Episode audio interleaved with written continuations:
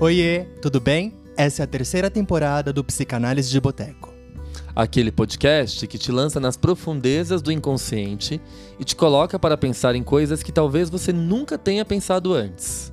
Eu sou Alexandre Patrício de Almeida, psicanalista e doutor em psicologia clínica pela PUC de São Paulo, pesquisador de pós-doutorado e escritor. Dono da página Alexandre Patrício no Instagram, onde eu compartilho conteúdos psicanalíticos e também futilidades da vida cotidiana. Eu sou o Felipe Pereira Vieira, psicólogo e psicanalista, mestre em psicologia clínica pela PUC de São Paulo, pesquisador e escritor, dono da página arroba FelipePV no Instagram, onde eu compartilho detalhes da minha vida introspectiva. Lembrando que essa temporada está cheia de novidades, então fiquem ligados e compartilhem o nosso conteúdo com o máximo de pessoas. Os episódios novos saem todos os sábados. Então, deite-se no divã e se jogue nas suas neuroses. Ou psicoses, por que não? Por que não?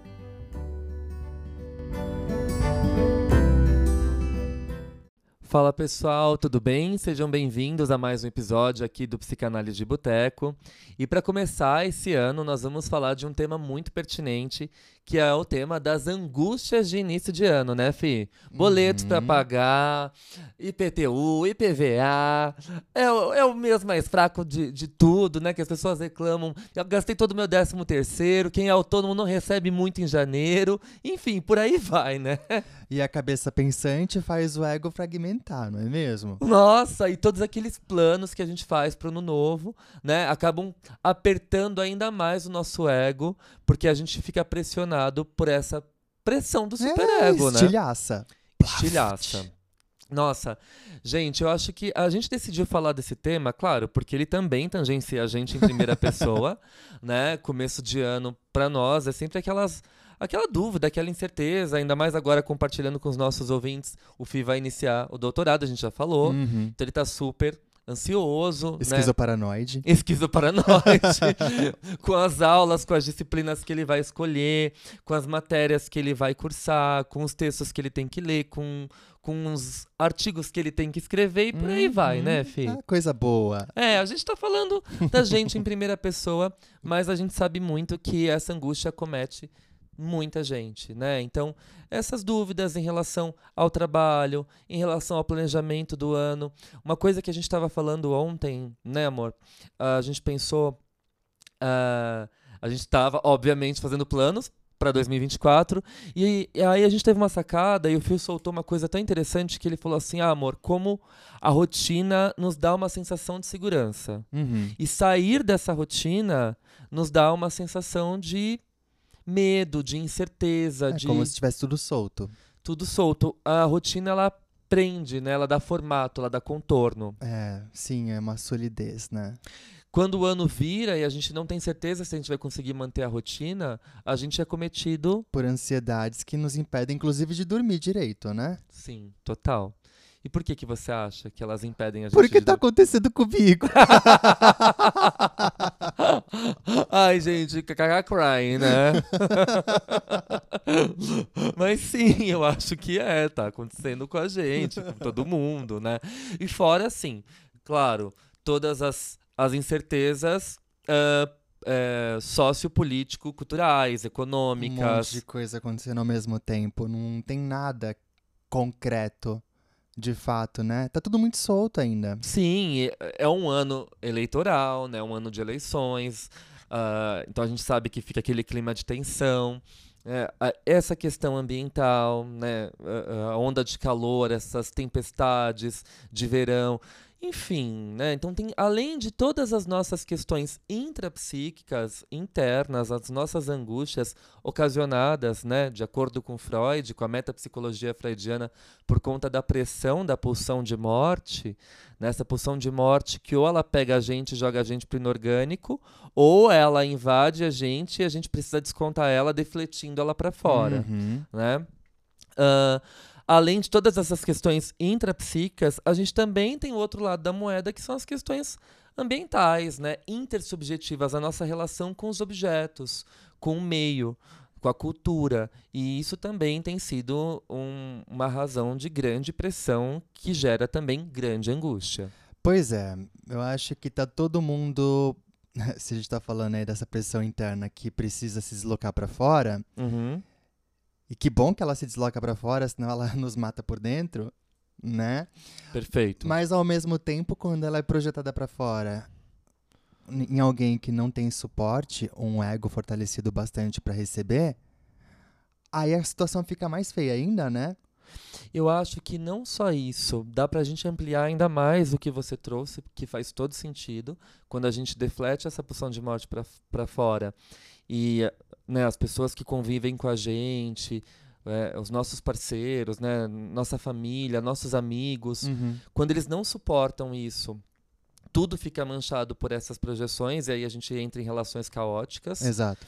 Aí a gente pode trazer para a conversa aquele texto do Bion fantástico, de 59, que é Ataques ao Vínculo, Uhum. né? Porque o Bion vai falar que quando a gente faz esse excesso de identificações projetivas, essas, essas, essa projeção da pulsão de morte para fora, a gente não só polui o ambiente, né? Uhum. Contamina o ambiente. Fica todo mundo manchado. Fica todo mundo né, manchado por essas projeções, mas a gente também destrói o vínculo, né? O vínculo é eros, é a ligação, é amor. Então, se você projeta isso, você está totalmente descompensado, angustiado, tomado por suas questões tanto intrapsíquicas quanto intersubjetivas, a sua relação com o meio, você automaticamente rompe esse vínculo que é o que te sustenta, que é o que te dá algum contorno. Então aí a gente também depende da maturidade das pessoas que a gente lida para poder lidar melhor com as nossas angústias. Por isso, pessoal, né, nesse sentido, análise pessoal, psicoterapia é fundamental, principalmente nesse momento do ano de tantas incertezas. Fortalecimento do ego é importante, né? Pra gente não acabar com tudo, para não des- não destruir tudo, né? Mas eu fiquei pensando em uma outra coisa também, Ale. É, eu acho que de alguma forma essa ideia do Bion tá relacionado com a identificação projetiva, não tá? Sim, super. É, a identificação projetiva é um problema, né? ela é um problema, mas ela também é um mecanismo de defesa. A gente não pode esquecer, né? Então a gente projeta no outro aquilo que a gente não suporta em nós mesmos para poder controlar no outro aquela parte que é insuportável em nós. Mas se a gente faz isso num- numa pessoa que não está com o ego tão fortalecido como a gente está comentando até agora, né? O que que acontece? Essa pessoa, muito provavelmente, ela não vai conseguir exercer o que o Bion chama de trabalho de continência. Ele não vai conseguir conter nessas identificações projetivas e traduzir para essa pessoa de volta, não entrando nessa mesma vibe, nessa mesma onda destrutiva da pessoa. Então, resumidamente, se a gente está em colapso, a gente projeta esse nosso colapso para o outro que não consegue sustentar, toda a nossa relação ali com os nossos pares também se torna um colapso. Por isso que compartilhar essas angústias com alguém que talvez não consiga ajudar a gente no processo de metabolização, de digestão desses pensamentos impensáveis, acaba angustiando não só mais a gente quanto as pessoas que estão nos ouvindo. Exato. Por isso que tem aquele meme na internet, né? Eu preciso fazer terapia ou fazer análise para lidar com as pessoas que não fazem análise. Mas é bem isso. Porém, a gente sabe, e uma coisa que a gente sempre traz aqui no podcast, né? O quanto isso também, a possibilidade de fazer análise terapia é uma questão né, ainda de políticas públicas, ah, ainda muito relacionada ao campo social.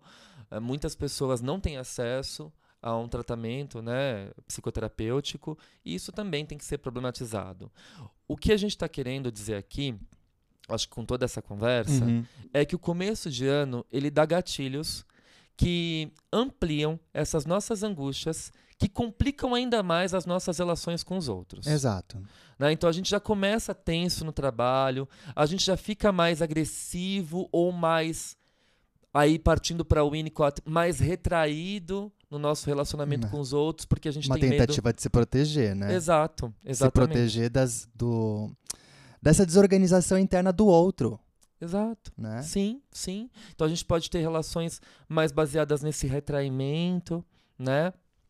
Então, é um momento complicado, é um momento de incerteza. E uma coisa que é importante a gente dizer é essa pressão de metas, né, para o próximo ano. Uhum. Quando dá essa virada do ano, a gente comentou isso no início do episódio e eu acho que vale a pena retomar. Essa pressão pela realização de metas, ela amplia ainda mais esse nosso superego tirânico. Porque quando a gente está tomado por essas angústias, essas incertezas, e essa pulsão de morte ela, ela cresce, né? Ela estilhaça o ego, e a gente projeta isso para fora, isso tudo é ampliado pela pressão do superego tirânico. É como se fosse um fermento. É, que vai fazer esse bolo crescer. Uhum. E vai dar bem errado. Ai, meu Deus. Ele vai fugir da forma, da, do, do, forno, por aí vai, vai vazar. Vai, vai atacar o fogão, ataca ali a, o forno, de repente as paredes ficam todas, todas manchadas, né? Exatamente. Então, esse superego tirânico, que é reforçado ainda mais pelas questões sociais, né, pela nossa cultura neoliberal, da competitividade, da performance, da produtividade, isso tudo amplia essa nossa angústia de início de ano, tendo em vista que a gente se impõe é, uma, série, é, uma série de metas Uhum. a serem alcançadas e quando vai passando o tempo e a gente percebe que a gente não alcançou, Sintoma. Sintoma e essa angústia piora ainda mais, né, Fih? Uhum. Porque você se sente culpado, fracassado, responsável, totalmente responsável eh, por não conquistar esse sucesso, né? Por não atingir essas metas que você colocou para si mesmo. Uhum. It's me, hi, I'm the problem, it's me. É, a Taylor estava bem certa nessa música, né? Ela é o pior anti-herói dela. Uhum. Todos nós somos nossos anti-heróis, né? Porque a gente se cobra muito e a gente adoece é, frente a essas cobranças excessivas. Seria tão mais fácil se todo mundo conseguisse relaxar, né? Pois é, mas como relaxar numa sociedade que cobra tanta produção, né? Tantas metas, É, Basta ranking. entrar no, nas redes sociais. Exato, ah, analise suas métricas, aumente as suas performances, né? Amplie o seu público. É sempre mais, mais, mais. E toda essa essa esse imperativo quantitativo, ele sufoca. Eu lembrei aqui de um livro que eu indico veementemente a leitura para vocês, que vai muito nessa lógica que a gente está dizendo aqui. É o livro chamado Vamos Comprar um Poeta, que é a Hum. coisa mais linda. Nesse livro, o autor ele conta é, uma história de uma menininha é, que ela coloca número em tudo. Aliás, não é só a menininha, né? A família. Tudo para eles é número, é cálculo, é fator quantitativo. E aí eles compram um poeta Uhum. para casa. Eu não vou dar muito spoiler porque o livro é uma graça, é lindo e é de um autor que eu adoro, um, eh, o Afonso Cruz. Aliás, ele tem vários outros livros fantásticos ah, que eu também recomendo. É um livro curtinho, né? É um livro curtinho, né? Ele tem, vamos comprar 96 páginas. um poeta, ele tem eh, Nem Todas as Baleias Voam, Para Onde Vão os, os Guarda-Chuvas, são livros muito lúdicos. E aí essa família compra esse poeta, e esse poeta ele ensina a, a ver a vida por uma ótica que não seja somente baseada no fator quantitativo. Hum. Então é tão bonito porque a menininha fala assim: Ora, eu preciso ir para a escola, né? Eu tenho que fazer tantas lições para produzir tantas coisas. Para a professora de matemática ensina tantos números que vão dar igual a tanto, né? Ela vai trazendo aquela, aquela lógica racional e aí ele vira e fala: Olha, mas se você olhar por essa janela, você vai ver essa paisagem. A paisagem que é tomada pela, pelo brilho do sol, que faz você ver outra, outras coisas além desses fatores. Aí ela fica, ora, como assim? Né? Ela questiona o poeta, ela fala, tudo é número, não vem falar essas palavras bonitas porque elas não têm efeito. Eita. Né? E aí o poeta vai ensinando essa família a olhar a vida por uma lógica não tão racional, não tão quantitativa. Menos adaptação e mais experiência. Exato. Porque olha só, que lindo isso. Menos adaptação e mais experiência. Quando você fala isso, Fi, eu fico pensando nessa lógica capitalista, o quanto a gente corre tanto para alcançar as coisas e a gente não aprecia o caminho. Fato. Daqui Né? a pouco a gente já chegou no final do ano de novo e a gente pensa, o que, que aconteceu? Mas a gente viveu no futuro mais do que no presente. O aqui e agora ele, ele passa em, em vão. É. Você. Ai, que triste isso. Sim, você, você, você trouxe uma coisa importante que eu acho interessante a gente retomar. Ah, A gente estava conversando esses dias. Gente, é muito engraçado a vida de dois psicanalistas casados, né? Então a gente fala de psicanálise o tempo todo, assim, é uma coisa bem doida. E a gente tava conversando esses dias e a gente falou assim: nossa, o que aconteceu de 2020 pra cá, né? Até agora eu tô sem entender.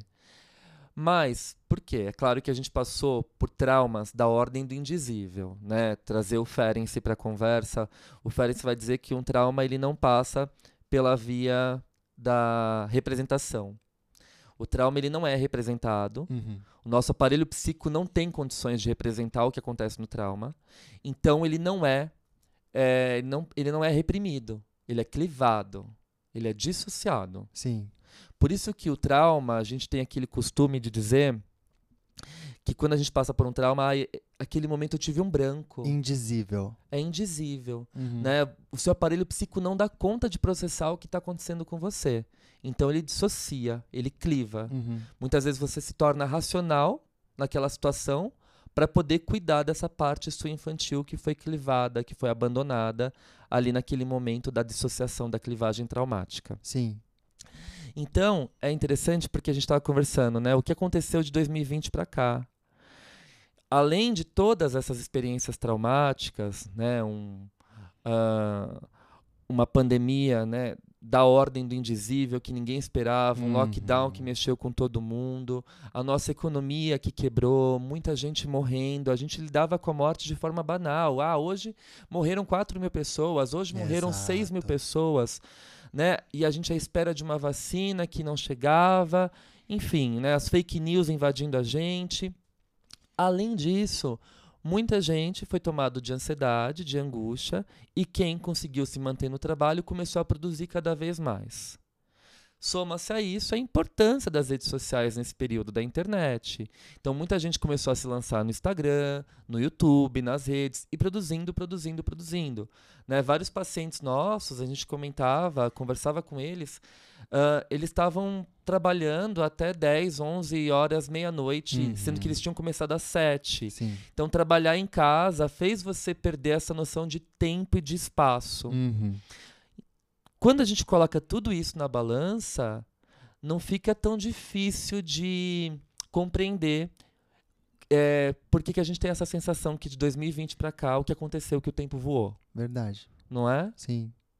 Enfim, eu acho que é muita coisa pra gente pensar, dá pra tomar um cafezinho e voltar com teoria. A gente vai falar um pouquinho de Melanie Klein, porque no texto dela de 46, nota sobre alguns mecanismos esquizoides, ela vai explicar muito bem essa questão da angústia, tanto numa perspectiva intrapsíquica quanto numa perspectiva intersubjetiva, que por sinal não é muito bem falada, muito bem explicada pelos pesquisadores kleinianos, né? A gente precisa trazer Melanie Klein para essa perspectiva intersubjetiva que é fundamental. Uhum. Quando ela fala do objeto bom, ela fala das relações de objeto. Exatamente. Ela fala de uma figura cuidadora Sim. né? A propósito, quem quiser saber mais sobre Melanie Klein, eu recomendo para vocês os meus dois cursos lá na Casa do Saber. Aliás, tem curso de Klein, de Bion e de Ferenczi. Esses autores que a gente já falou aqui nesse episódio. E os nossos botecers, os nossos ouvintes, têm um desconto especial na assinatura da Casa do Saber. Só digitar o cupom Patrício10 e vocês têm um desconto na assinatura anual. Lembrando que todos os cursos da casa oferecem certificados de horas que valem para as horas complementares nas universidades ou para vocês colocarem no currículo de vocês, quem é pesquisador, ampliar o currículo Lattes. São cursos maravilhosos. Eu adoro. então, bora pro intervalo e falar um pouco sobre teoria. Bora.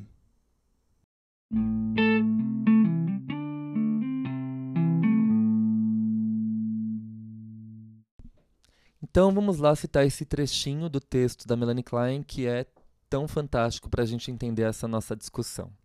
Ela diz assim: abre citação. A necessidade vital de lidar com a ansiedade força o ego arcaico a desenvolver mecanismos e defesas fundamentais. O impulso destrutivo é parcialmente projetado para fora. Deflexão da pulsão de morte. e, acredito, prende-se ao primeiro objeto externo, por exemplo, o seio da mãe. Como Freud assinalou, a porção restante do impulso destrutivo é, em alguma medida, ligada pela libido no interior do organismo.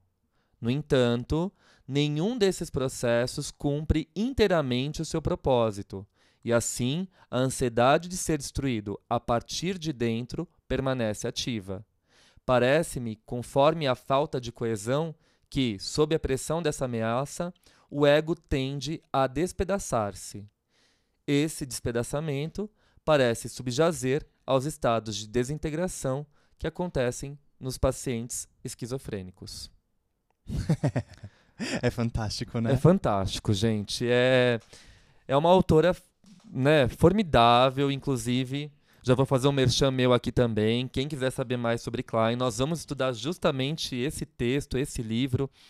Né, o Nota sobre alguns mecanismos esquizoides está no livro Inveja e Gratidão que finalmente ganhou uma edição nova pela Editora Ubu. Lindíssima, eu sou apaixonado por essa edição, dá vontade de dormir abraçado com os livros. Não, o Felipe tá dormindo abraçado com os livros, gente. Ele vai Eu acho lindo. Ele vai eles pra são cama tão deliciosos, acho, eles são até cremosos assim. É, tudo bem que ele vai usar a Klein, né, como uma das autoras centrais da pesquisa de doutorado dele, mas ele tem dormido abraçado com os livros, sim, tá? Ele leva os livros pra cama, vai lendo, ele usa isso como desculpa, mas ele dorme abraçado com os livros. Como? Mas eles estão lindos, a Ubu arrasou nessa nova edição. né? Finalmente foram publicados esses livros que são livros de cabeceira para qualquer psicanalista.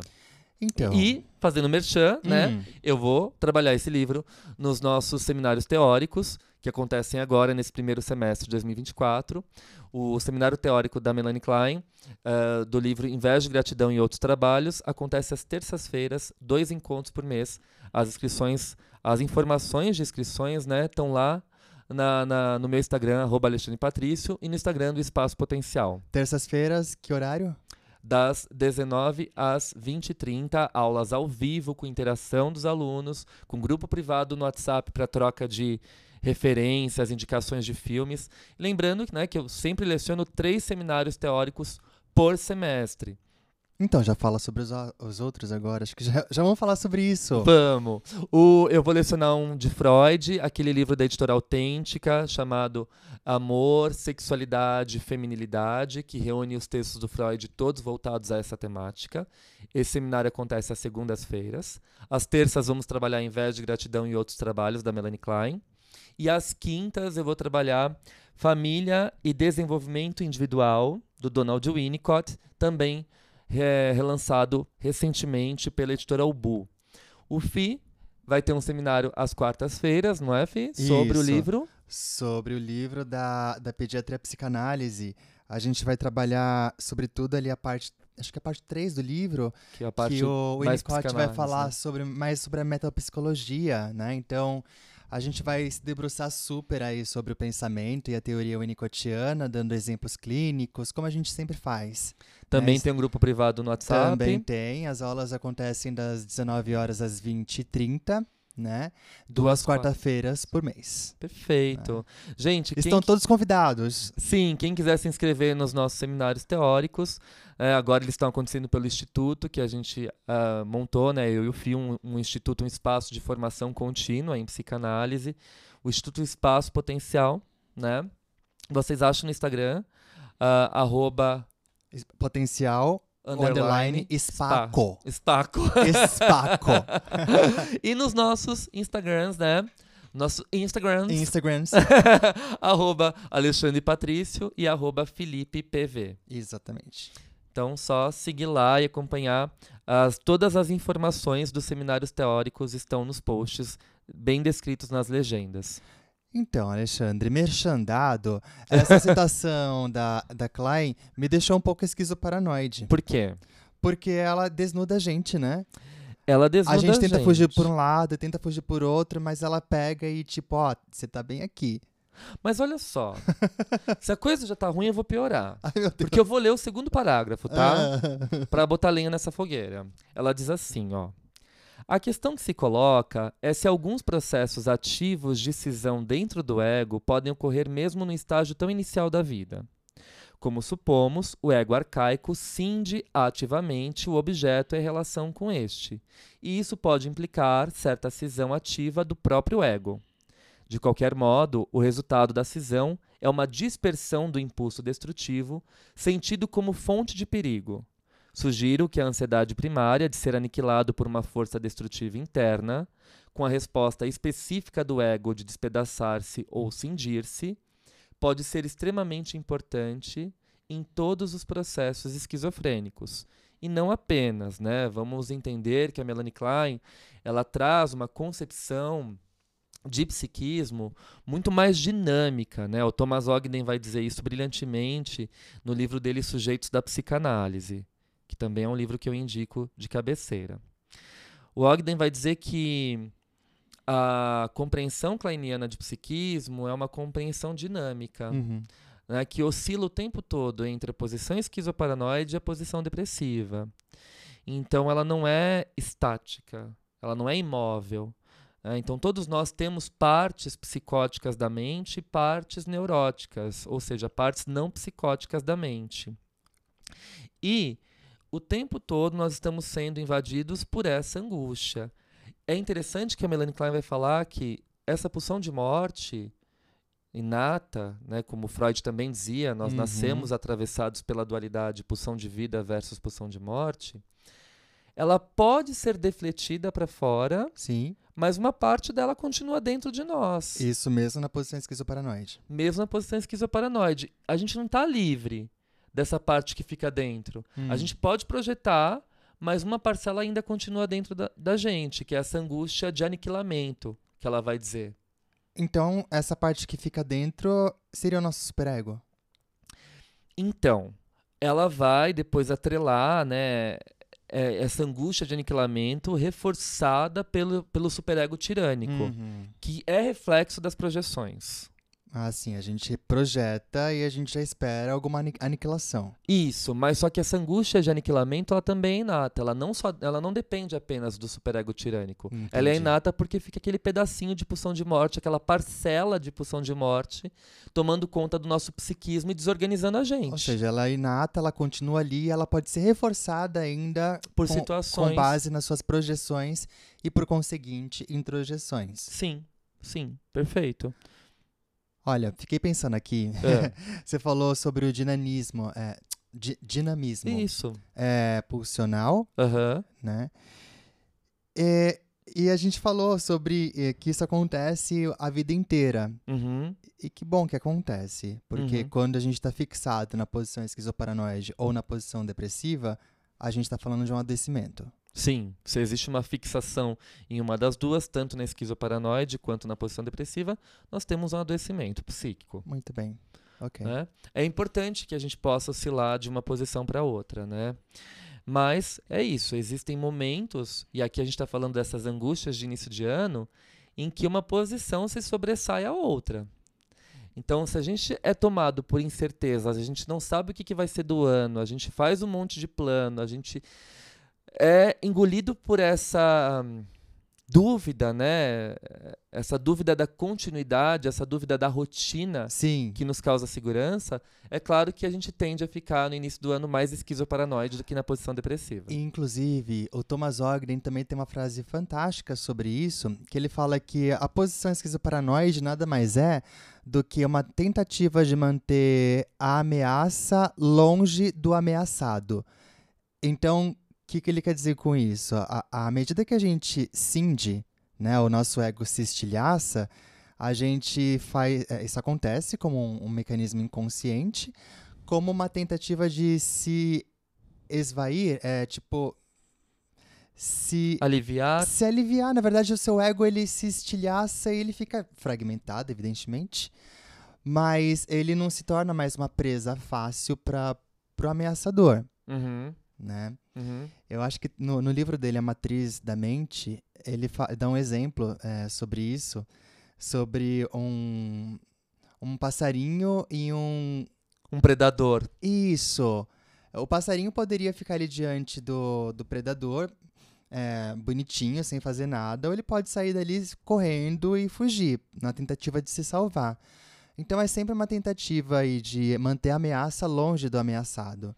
Sim, se a pulsão de morte é interna, né? Quando a gente joga ela para fora, a gente quer manter ela longe da gente, né? Também. Mas só que ela é inerente à nossa existência.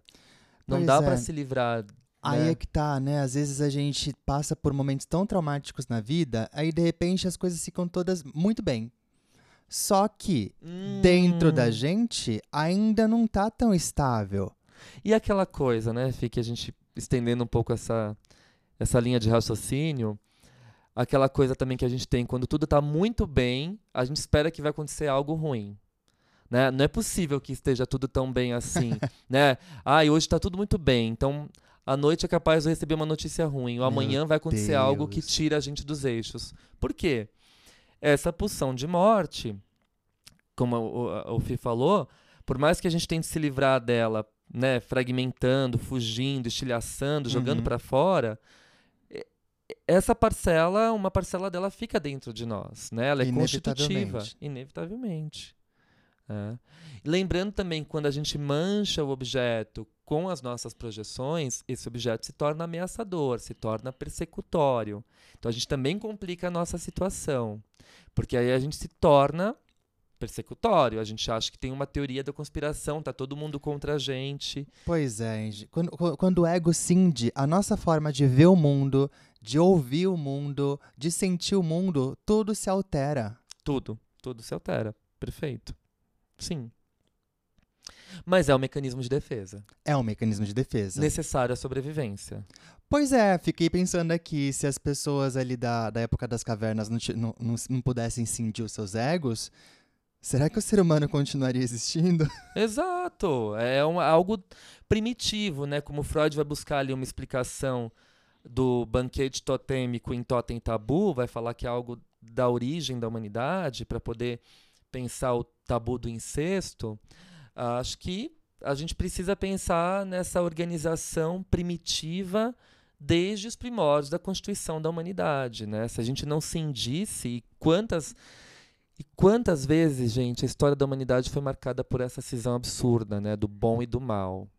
né? Se a gente pegar, por exemplo, a Idade Média, né, todo mundo que ia contra a igreja era mal, então era queimado, era, né? A gente pegar, por exemplo, o período da, da escravidão, né?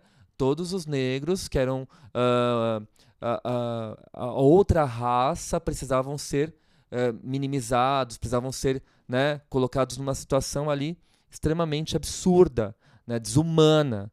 Então, quantas vezes a humanidade cindiu nesse bom e mal, nesse 880, né, é, para poder se estruturar? Aí que tá, né? A gente pensa, as guerras elas são o quê? Né? Que que é isso? É sempre um interesse muito grande girando em torno de alguma coisa, né? E subjugando a outra, né? O outro povo, subjugando a outra civilização, né? É sempre esse 880, parece que a gente não consegue encontrar um meio termo. E isso vem se sustentando ao longo da nossa história, né? A história se repete. O horror do nazismo, né? Tudo isso a gente esquece.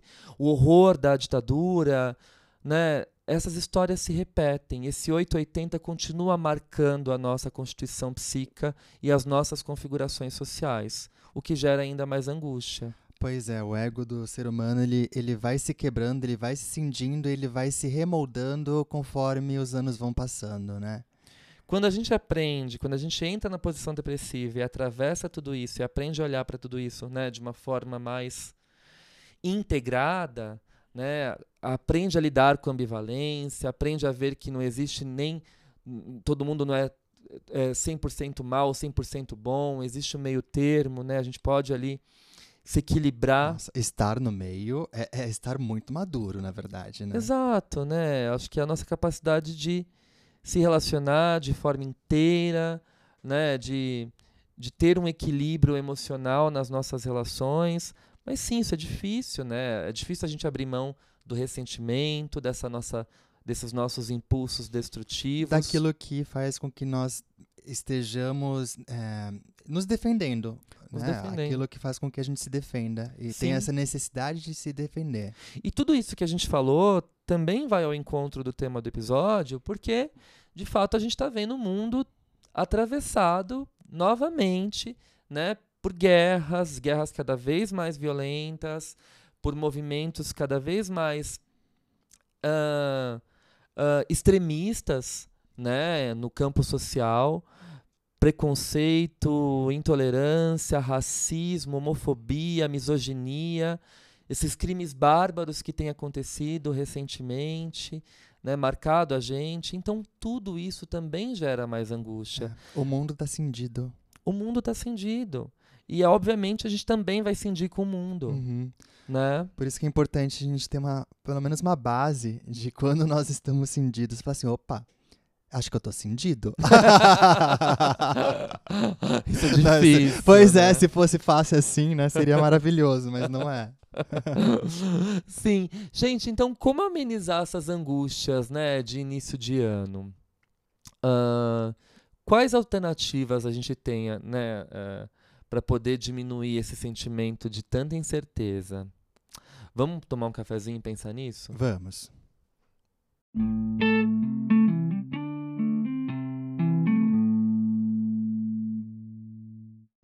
Então, como lidar, né, gente, com todas essas angústias de início de ano? Não sei, me fala. Eu acho que, obviamente, não tem uma receita, a psicanálise nem se propõe a isso. Ah, a gente nunca ensina aqui 10 passos para. Mas essa resposta que eu vou dar pode ser um tanto quanto clichê. Uh, mas eu acredito que a arte é fundamental. A arte, a literatura, as relações interpessoais. O nosso estar a sós com nós mesmos, né? essa capacidade de suportar o silêncio, de uh, tolerar os nossos momentos de solidão. Uhum uh, de estarmos a sós com nós mesmos e apreciarmos o caminho em meio a essa corrida. Se a gente não parar para apreciar o caminho, a gente fica preocupado só uh, em correr, em bater metas, em atingir rankings. A gente não vai conseguir apreciar essa jornada que a gente atravessa diariamente. Né? Então, eu acho que parar para olhar para se observar e observar o mundo ao seu redor pode ser uma alternativa, claro, além de um processo analítico, de um processo psicoterapêutico que nos auxilia tanto, uhum. Uh, da gente poder lidar melhor com essa angústia de incerteza. Quando a gente recorre às artes, né, à música, à literatura, ao cinema, ao teatro, enfim, às artes plásticas, à dança, né, é, a gente consegue se nutrir daquilo que nos fascina, daquilo que nos lança a uma lógica não métrica, não quantitativa. Grosso modo, o que você está falando é que a gente tem que parar e conseguir olhar para dentro. Eu acho que sim, eu acho que. É... Olha, vou dar um exemplo, né? A gente faz muita coisa, sempre. Hum. E podcast, escreve texto, lança livro. A gente tem um ritmo de trabalho muito doido. Eu acho que isso que a gente está falando aqui com os nossos ouvintes também serve para nós. Eu tenho certeza. Não à toa a gente está trazendo essa questão. Uhum. A gente traz questões que sempre uh, também uh, fazem parte do nosso universo. A diferença é que dessa vez nós estamos gravando. Sim. então, eu acho que, dando um exemplo aqui, né, a gente faz tanta coisa, mas um momento que eu tenho de encontro e de encanto, eu sempre falo isso para os alunos nas aulas, é um momento que eu tenho com eles, né, com essas trocas. Quando a gente está ali no encontro ao vivo, 50, 60, 70 alunos ao vivo, e eles participam, e a gente tem trocas, uhum. e a uhum. gente traz questões, e a gente. Uh, eu falo, é um momento lúdico para mim. É um momento em que eu paro para ouvir né, os outros, um momento que eu paro para me ouvir e para poder ser transformado com essas trocas. Ser transformado com essas trocas, que eu acho que é o mesmo uh, que ocorre quando a gente está na clínica, quando a gente está atendendo, Sim. né? É um momento lúdico. Por isso que o Winnicott aproxima a análise do brincar. Quando e eu acho que essa é a vantagem do nosso trabalho, que a gente faz o que a gente ama uhum. e por isso a gente não adoece. Verdade. Né? A gente adoece quando a gente fica preso a essas métricas, esse ranking, burnout essas entregas, total. Uhum. burnout total. Mas quando a gente está exercendo de forma fluida o que a gente ama, Uhum. A gente não adoece, porque a gente está nesse espaço lúdico, nesse espaço transicional. Perfeito. Isso já é uma ideia winnicottiana, tá, gente? A gente deu uma fugidinha de Klein, E fomos para o Winnicott. mas a gente pode voltar. Sim. Mas enfim, é, que interessante isso. Eu também sinto no- nos grupos de estudos é, que é um momento de, de transformação, porque à medida que a gente ouve uma opinião alheia, né, uma, uma opinião ali de uma outra pessoa sobre aquilo que a gente está discutindo no texto, todo mundo vai se transformando com, com aquelas palavras, né? Todo mundo olha para dentro, todo mundo fica introspectivo. Chega um momento na aula que tá todo mundo quieto. E depois todo mundo ri. Aí depois todo mundo fica quieto de novo. Enfim. Mas é isso, eu acho que a gente poder apreciar o percurso é o que tem de mais rico, né? E é o que pode contrabalançar essa angústia, que como a gente viu, mesmo que a gente projete ela para fora, ela vai continuar dentro da gente e mesmo projetando, o ambiente se torna persecutório. É isso, acho que a gente fica na posição esquizoparanoide, na posição depressiva diversas vezes ao longo do dia. Acho que eu estive na posição esquizoparanoide umas sete vezes hoje. eu queria ler para vocês um trechinho é, do livro né, que eu recomendei, Vamos Comprar um Poeta, que é um livro super doce e, e traz aquele diálogo da menininha com o poeta. Né? O capítulo se chama Quarto e começa assim. Fui ter com o poeta ao quarto, começo a perceber o que é uma metáfora. Ele estava sentado na cama, os cabelos, impossível de contar. Despenteados e caídos sobre o rosto davam-lhe um ar triste. Os joelhos estavam juntos, os calcanhares afastados 12 centímetros, e as pontas dos pés a tocarem-se. Sentei-me ao lado dele. Levantou a cabeça e sorriu. O sorriso aberto para dentro, como ele dizia, por causa da falta de um dente da frente. Debaixo da cama, esconde-se versos, disse ele. Não são monstros? Alguns versos são. O poeta voltou a sorrir, tirou o caderno do bolso e começou a rabiscar qualquer coisa. As estatísticas diriam sobre a natureza daquela ação. Um poema ou pelo menos um verso. Precisa de engraxar os sapatos, poeta. Voltou a olhar para mim.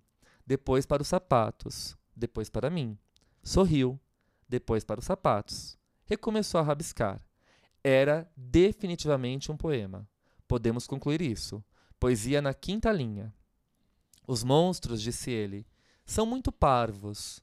Se dermos um passo na sua direção, já não sabem onde estamos e continuam a correr em frente, a tentar assustar-nos, mas estão completamente desorientados.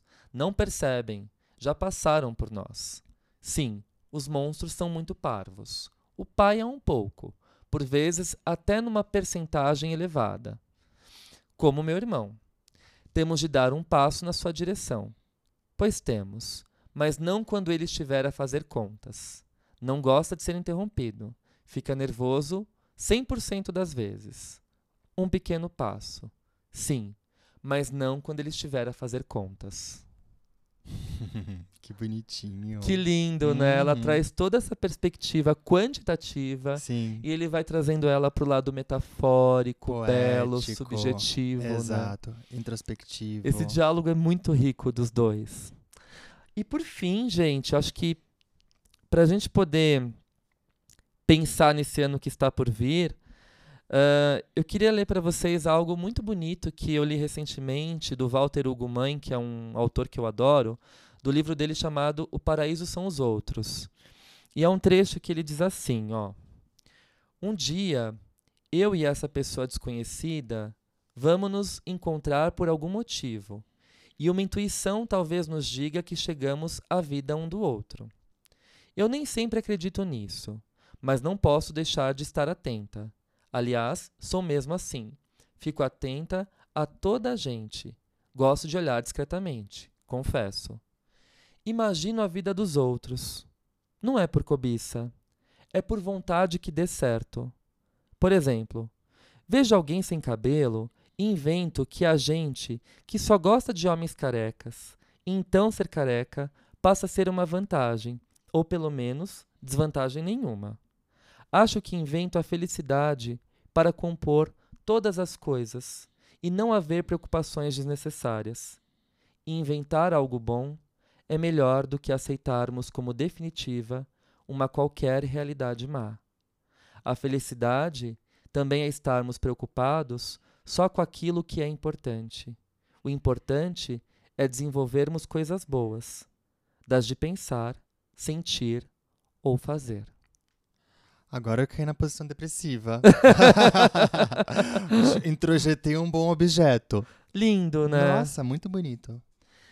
Gente, eu acho que é isso. Que nós possamos lidar melhor com as nossas angústias e que nós possamos apreciar o caminho ao longo dessa corrida tão louca e incessante que é a vida. Um dia de cada vez. Um dia de cada vez e um feliz 2024. Para todos nós. Até mais. Até. Tchau, tchau.